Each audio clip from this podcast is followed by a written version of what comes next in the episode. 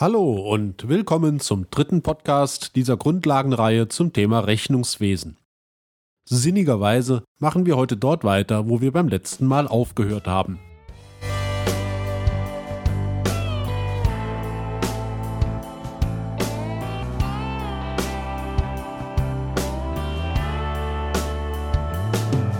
Zur Erinnerung, wir befinden uns im Bereich Rechnungswesen Teilbereich Buchhaltung und dort bei den Grundlagen der doppelten Buchführung.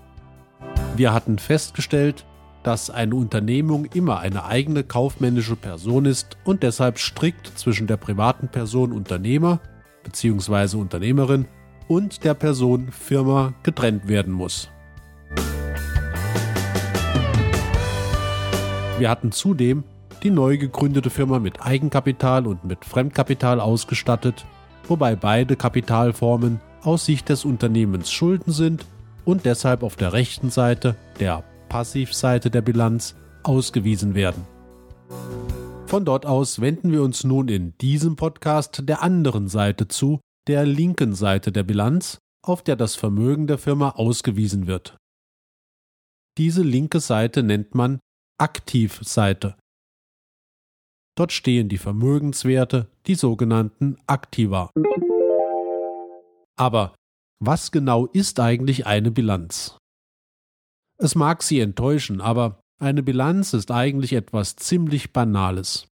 Deshalb sollten Sie sich auch von noch so kompliziert aussehenden Bilanzen nicht einschüchtern lassen. Folgende einfache Definition ist für das Bilanzverständnis völlig ausreichend.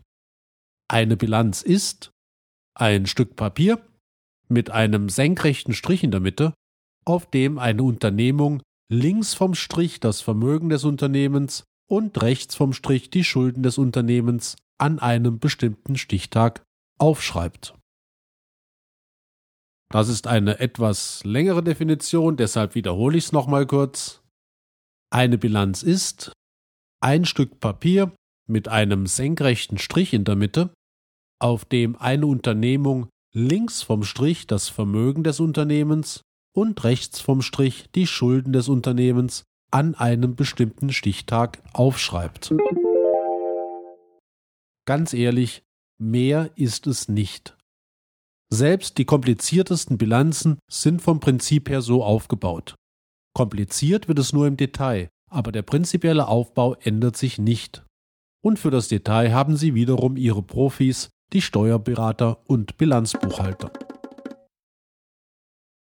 Nun gibt es zwei Möglichkeiten, eine Bilanz zu erstellen. Die eigentliche, die ursprüngliche Art und Weise geschieht über Inventur und Inventar mit der Bewertung der darin festgestellten Positionen. Was das genau ist, darauf gehen wir hier nur kurz ein. Diese Variante der Bilanzerstellung und die Begriffe Inventur und Inventar betrachten wir in einem späteren Podcast noch genauer. Wir beschäftigen uns heute also mit der zweiten Möglichkeit, wie man eine Bilanz erstellen kann, die Bilanzerstellung aus der doppelten Buchführung heraus. In diesem Podcast nennen wir die beiden Bilanzen zur besseren Unterscheidung die Buchbilanz und die Inventurbilanz. In der Realität werden tatsächlich am Jahresende beide Bilanzen erstellt. Eine Bilanz über die Buchhaltung und dann nochmals eine Bilanz über Inventur und Inventar. Theoretisch müssten dabei exakt die gleichen Ergebnisse herauskommen, das ist aber praktisch nie der Fall.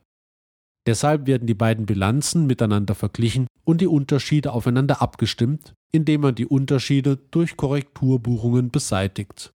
Dabei passt sich die Buchhaltungsbilanz der Inventurbilanz an. Diese Vorgehensweise hat folgenden Grund. Die Buchhaltungsbilanz wird auf Grundlage aller Belege erstellt, die der Buchhaltung vorliegen. Die Buchhaltungsbilanz sagt also aus, wie die Vermögens- und Schuldensituation der Unternehmung nach Aktenlage eigentlich aussehen müsste. Wenn also, um ein Beispiel anzuführen, die Belege aussagen, dass im Lauf des Geschäftsjahres ein Auto im Wert von 20.000 Euro angeschafft wurde, weil nämlich eine Rechnung des Autohändlers in dieser Höhe vorliegt, dann schreibt die Buchhaltung in ihre Bilanz, dass die Firma ein Auto besitzt und benennt den Wert, den das Auto momentan hat. Nach den vorliegenden Belegen müsste das Unternehmen also ein Auto besitzen. Die Inventurbilanz hingegen richtet sich nicht nach Belegen.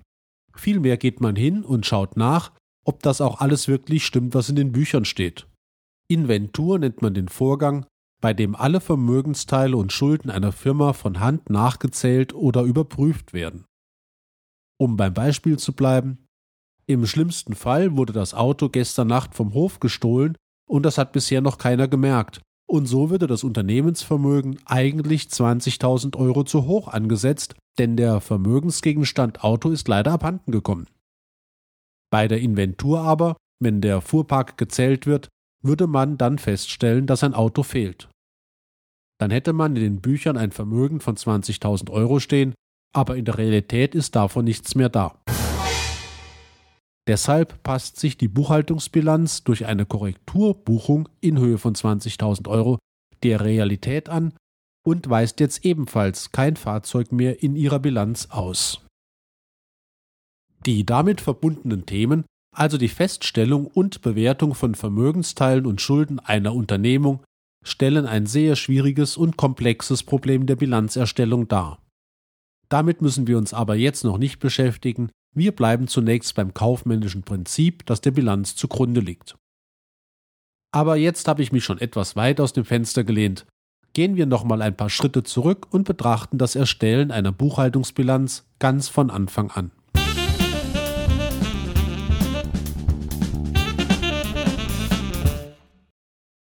Versetzen Sie sich dazu in die Situation des Unternehmens. Denken Sie jetzt nicht mehr als Privatperson, denken Sie jetzt so, als seien Sie das Unternehmen. Gehen Sie davon aus, Sie seien gerade erst gegründet worden und hätten noch kein Kapital erhalten, weder Eigenkapital noch Fremdkapital. Erstellen Sie nun trotzdem von sich eine Bilanz. Zugegeben, das hört sich etwas seltsam an, aber es erleichtert das Verständnis. Gehen Sie nach der Eingangsdefinition vor. Ich sage sie nochmals. Eine Bilanz ist ein Stück Papier mit einem senkrechten Strich in der Mitte, auf dem eine Unternehmung links vom Strich ihr Vermögen und rechts vom Strich ihre Schulden an einem bestimmten Stichtag aufschreibt. Stellen Sie sich einfach ein Blatt Papier vor oder nehmen Sie eines zur Hand und ziehen Sie einen senkrechten Strich in der Mitte. Nun schreiben Sie links vom Strich das Wort Vermögen und daneben die Zahl 0, denn Sie haben ja keins. Nun schreiben Sie rechts vom Strich etwas weiter oben das Wort Eigenkapital und daneben ebenfalls die Zahl 0 und darunter das Wort Fremdkapital und daneben nochmals die Zahl 0. Denn Eigenkapital und Fremdkapital haben Sie ja ebenfalls nicht. Der wichtigste Teil der Bilanz ist damit schon fertig. Ziehen Sie jetzt noch oben einen Querstrich von links nach rechts über die Bilanz, sodass die beiden Striche ein großes T wie Theodor bilden. Schreiben Sie nun links oben auf den Querstrich das Wort Aktiva und rechts oben das Wort Passiva und in die Mitte des Querstrichs das Wort Bilanz. Nun entspricht Ihre Bilanz auch formal dem Aussehen einer solchen. Eine Kleinigkeit fehlt noch, ziehen Sie auf den beiden Seiten unten jeweils einen Querstrich, links unter Vermögen und rechts einen gemeinsamen Strich unter die beiden Positionen Eigenkapital und Fremdkapital, und unter diese Striche schreiben Sie Bilanzsumme und addieren die Werte links und dann die Werte rechts separat auf. Das Ergebnis müsste auf beiden Seiten gleich hoch sein, nämlich unsere unspektakulären 0 Euro. Ihre Bilanzsumme weist daher auf beiden Seiten 0 Euro aus.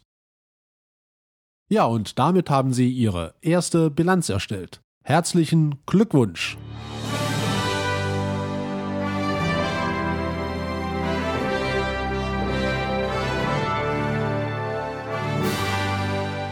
Nun ja, diese Bilanz ist zugegebenermaßen nicht allzu aufregend, aber sie ist richtig, was man ja nicht immer von jeder Bilanz behaupten kann.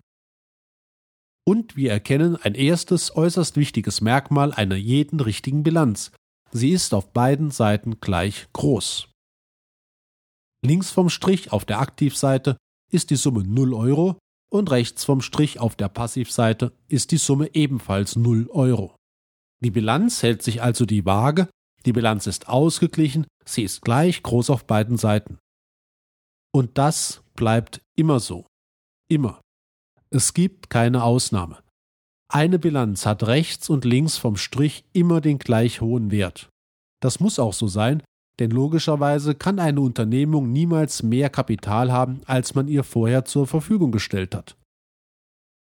Das ist also keine sture Regel, sondern eine logische Schlussfolgerung, dass eine Bilanz auf beiden Seiten immer gleich hoch sein muss. Natürlich nicht immer 0 Euro, die Werte ändern sich, aber sie sind immer gleich rechts und links. Und das gilt auch in Gewinn- und Verlustsituationen, das werden wir noch sehen. Nun schauen wir uns noch ein weiteres spannendes Thema an, nämlich was passiert, wenn die Unternehmung mit dem Wirtschaften anfängt, wie sich die Bilanz dann verändert. Erholen Sie sich kurz und dann legen wir los.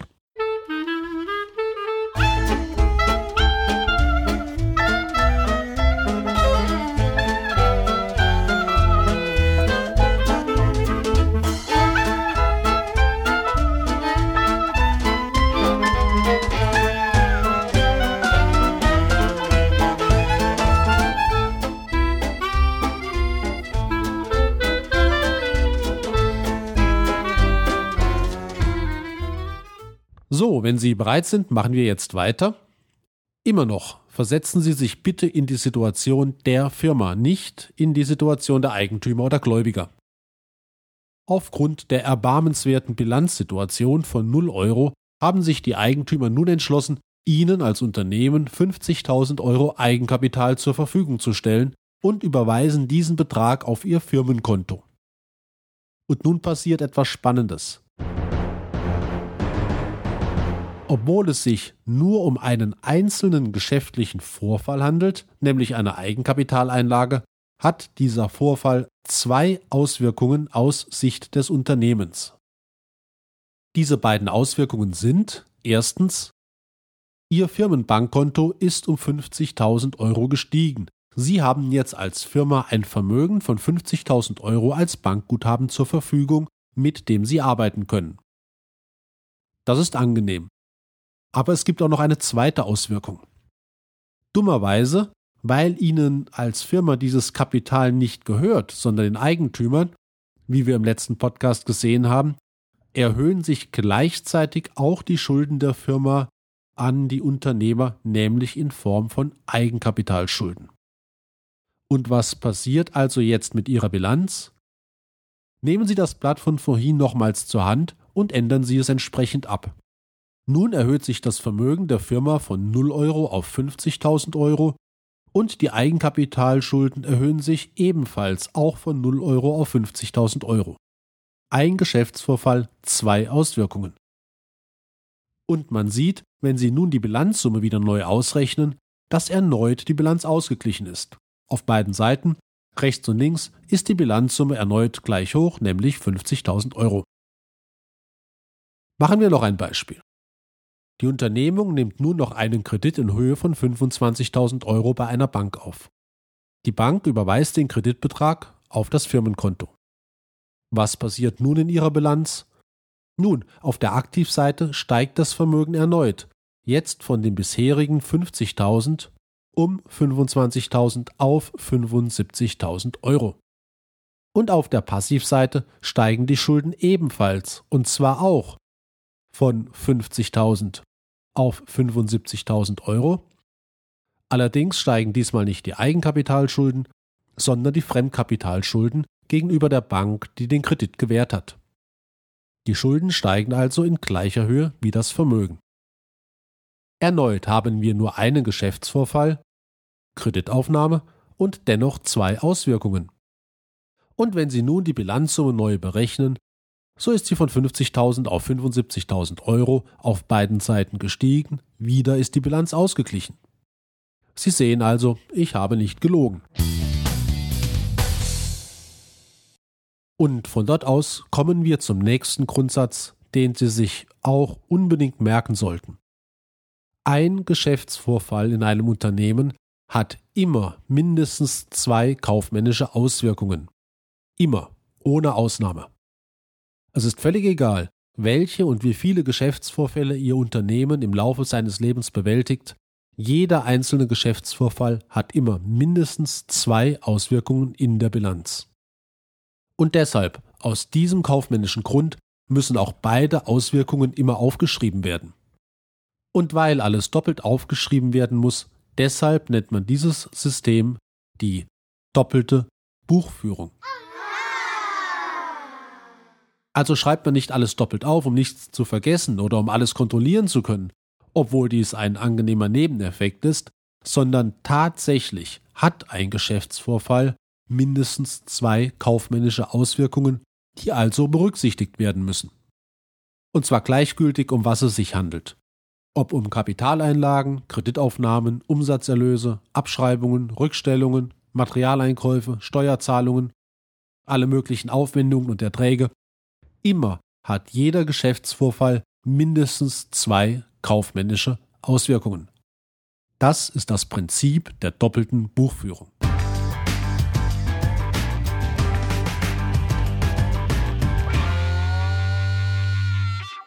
So, das war eine ganze Menge für heute, deshalb wollen wir es damit mal bewenden lassen. Zusammenfassend halten wir also Folgendes fest.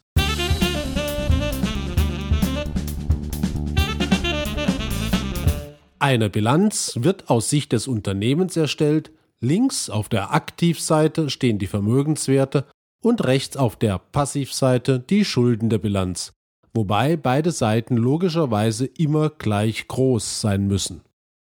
Die eigentliche, die in Anführungszeichen richtige Bilanz wird über die Inventur erstellt und eine weitere Bilanz wird aus den vorliegenden Belegen, also nach Aktenlage erstellt und heißt dann Buchbilanz. Anschließend wird die Buchbilanz der Inventurbilanz angepasst.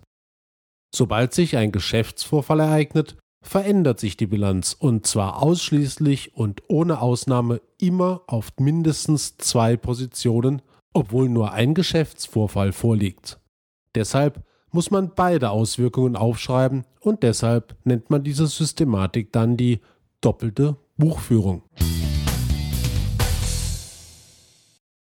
Vielen Dank für das Interesse. Ich hoffe, dass ich Sie beim nächsten Podcast auch wieder begrüßen kann. Dann kümmern wir uns ein wenig um Anlagevermögen, Umlaufvermögen und um weitere Geschäftsvorfälle, die wir beispielhaft behandeln werden um zu sehen, wie sie sich in der Bilanz auswirken. Das war's dann für heute. Bis dann und äh, gute Geschäfte. Ihr Hans-Peter Rühl.